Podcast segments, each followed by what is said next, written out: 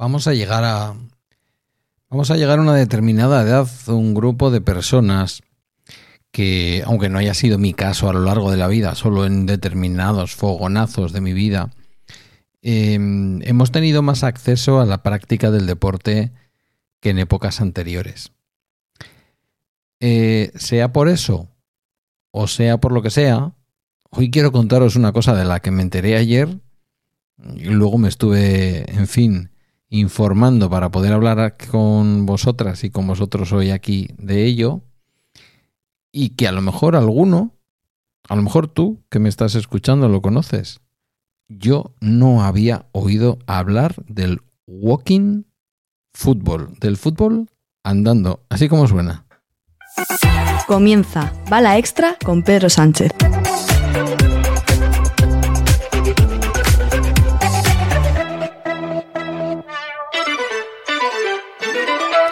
Pues sí, eh, suena un poco extraño porque estamos acostumbrados a que se hable del fútbol andando cuando hablamos, por ejemplo, de Messi, ¿no? Un jugador que se dice que juega al fútbol eh, andando mientras que los demás se ponen a correr como locos y él se gradúa porque su nivel de genialidad es tan grande que simplemente andando ya está, ya lo tiene.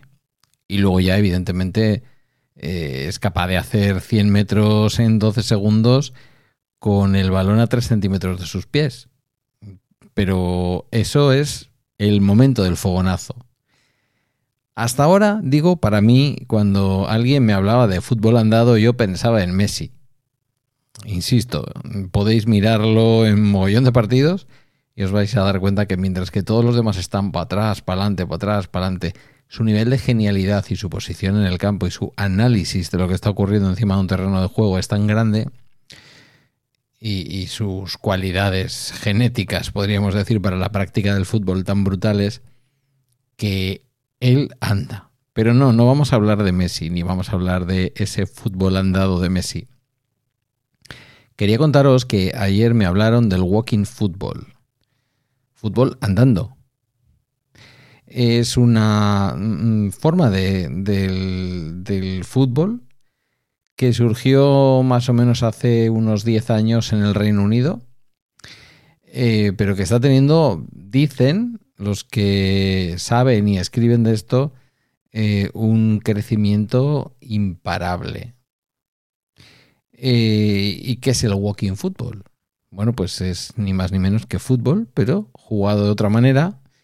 Una manera que en este caso permite que los mayores, sobre todo mayores de 50, podamos seguir conectados a, un deporte que nos apasiona. Yo no lo he jugado mucho, mm, de crío más bien sí, pero luego ya sabéis, os lo he contado muchas veces, el fútbol no volvió a ser mi deporte a pesar de ser aficionado del Athletic y querer siempre que el Athletic gane, pero eso es otra historia, eso es una religión, eh, era, era otra historia.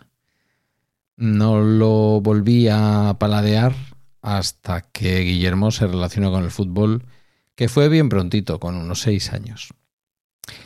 Em, como os decían hace más o menos hace unos 10 eh, años, 12, en el año 2011, eh, a través del Chesterfield Football Club, eh, a través de una comunidad del Chesterfield, del Chesterfield Football Club que buscaba una iniciativa que permitiera fomentar la actividad física y social entre los aficionados mayores de 50. Actualmente, la asociación Walking Football, la WFA, leo en una página que se llama geriatricarea.com, eh, tiene 1.150 clubs con aproximadamente 40.000 jugadores registrados. Eh, y es el club más grande del mundo, el Birmingham, que tiene 500 miembros, entre ellos, por cierto, 50 mujeres.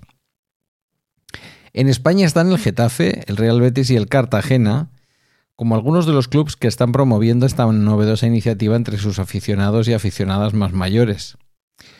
Eh, la finalidad, como cualquier deporte que se dirige a las personas que tenemos más de 50 años, acabar eh, con el sedentarismo, mejorar nuestro estado de salud, nuestra autonomía y también, por qué no decirlo, incrementar la actividad social, eh, bueno, en un momento de la vida en que pues igual sí, tienes cuadrillas y cosas de estas en algunas partes del país, pero hay mucha otra gente que empieza ya a sufrir la soledad. Em, la pregunta es muy evidente. ¿Y cómo se juega esto? Eh, es fútbol andandito, fútbol a pie. Es eh, una modalidad con una diferencia grande, eh, ya que los jugadores y jugadoras solo pueden caminar. Está prohibido correr. Y está prohibido, me lo decían ayer, porque es que me hablaban de una persona que juega este fútbol y que además está mm, jugándolo a nivel internacional, que va a Japón, que, va eh, a, en fin, países diversos del mundo, no sé si con alguna selección, y que bueno, está prejubilado con 63 años y esto le ha cambiado completamente la vida. Em, bueno, eh, eh, ¿cómo se hace? Pues lo que os decía, prohibido correr, prohibido levantar la pelota por encima de la cabeza. No se permiten los contactos para evitar el tema de lesiones. Tenemos ya una edad en la que, en fin, romperte la cadera puede ser bastante fácil. Y no hay mucho más. Eh, la Fundación Getafe Club de Fútbol dice que eh, con esta iniciativa se busca ayudar a las personas mayores a mejorar su estado de salud y disfrutar a través de la práctica de un fútbol adaptado, una modalidad no solo deportiva, sino también igualitaria y social. Estas son palabras de Gemma Macías, coordinadora de Walking Football de la Fundación Getafe. Em, Dicen que al principio uno tiene muchas incertidumbres porque, claro, dices, mm, eh, ¿cómo es esto? Es decir, ¿se puede jugar al fútbol andando? Eh, realmente cuando vemos el fútbol en televisión o cuando vamos a estos chavales que yo veo cada fin de semana, juveniles con, unos cuerpos y, con unas velocidades y una potencia física enorme, la verdad es que se nos antoja difícil pensar en que alguien pueda jugar al fútbol andando. No debería de ser difícil, porque hay personas que juegan a deportes distintos en silla de ruedas, con un compañero o compañera que les acompañan porque son personas ciegas. Y digo yo que si personas con ese tipo de hándicaps, tan limitantes a veces en la vida, practican deportes y además cómo lo hacen de bien, en, el caso del deporte español adaptado, eh, pues una persona que no tiene más hándicap que el haberse hecho mayor y tener quizás unos kilitos de más y una falta una falta de mm, fin de elasticidad o de velocidad o de muchas otras cosas pues no debería ser un problema, ¿verdad? Porque si hay personas que con handicaps más duros y más difíciles están ahí, eh, solamente por ser un poco viejales, no debería de ser un problema. Em, pero lo que están diciendo aquí, lo que dice la mujer esta, Gemma Macías, de la de, coordinadora de Walking Football de la Fundación Getafe Club de Fútbol, es que una vez que te colocas las botas y compruebas por ti mismo los beneficios de, de la práctica del Walking Football, la gente no quiere parar. Y es exactamente, exactamente lo que me contaban ayer de este hombre de 62, 63 años, que está que no, como se suele decir vulgarmente, que no caga con esto. Eh, es difícil adaptarse a las normas del juego, sobre todo a no poder correr, claro, porque tú ves la pelota y dices, a ver, un trotecillo sí me sale. Pero no, está prohibido correr. Aunque puedas correr. Porque se trata de que pueda jugar al fútbol incluso quien no puede correr. La cosa es que a base de practicar y de aprender las nuevas formas de cómo moverse, pues al final permiten que la gente juegue a este fútbol, a este walking fútbol, sin, eh, sin correr. Los equipos son de 5, 6 o 7 integrantes. Como digo, no se permite correr ni cuando tienes el balón ni cuando no lo tienes. No se pueden hacer entradas. No hay contacto físico o es mínimo. Y como decía antes, también se juega por debajo de la altura de la cabeza.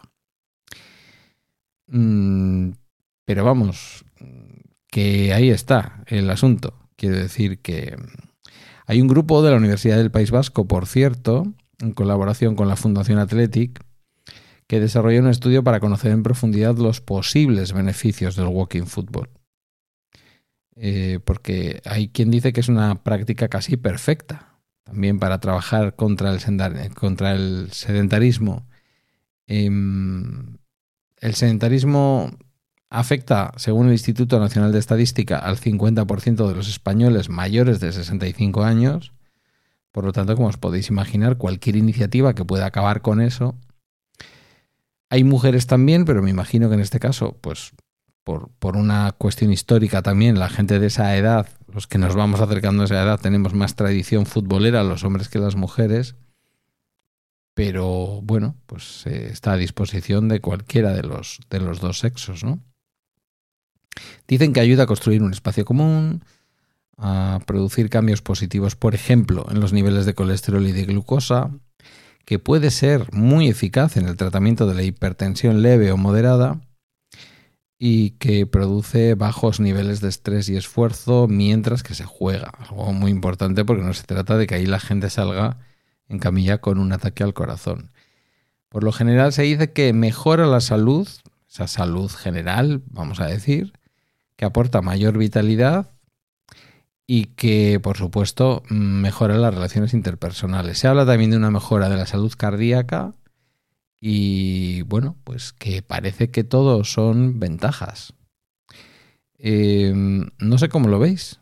Eh, en fin, parece que el walking football al final es una modalidad que aporta salud física, mental, social, que favorece el envejecimiento activo, esto que se dice ahora tanto, que mm, estimula una idea del envejecimiento de forma positiva. Ya no eres un señor mayor que está en la grada sin poder hacer nada. Y en palabras de una de sus jugadoras, que es eh, Beatriz Botrán, una mujer de 50 años, dice literalmente, para mí el walking football es la vitamina semanal que necesito. Tengo un trabajo muy estresante y cuando voy al entrenamiento consigo desconectar. Nunca había jugado al fútbol y hacía mucho que no hacía deporte. Lo considero un reto, me hace sentir que soy capaz de conseguir las cosas que me propongo, sobre todo si me rodeo de un gran equipo de personas y compañeros que me hacen ver que todos sumamos y nadie resta.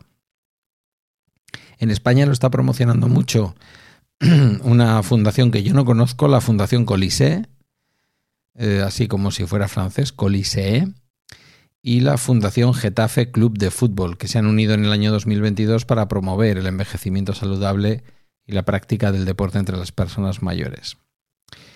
Em, no sé, ¿cómo lo veis? ¿Os apuntaríais a una modalidad de fútbol como esta?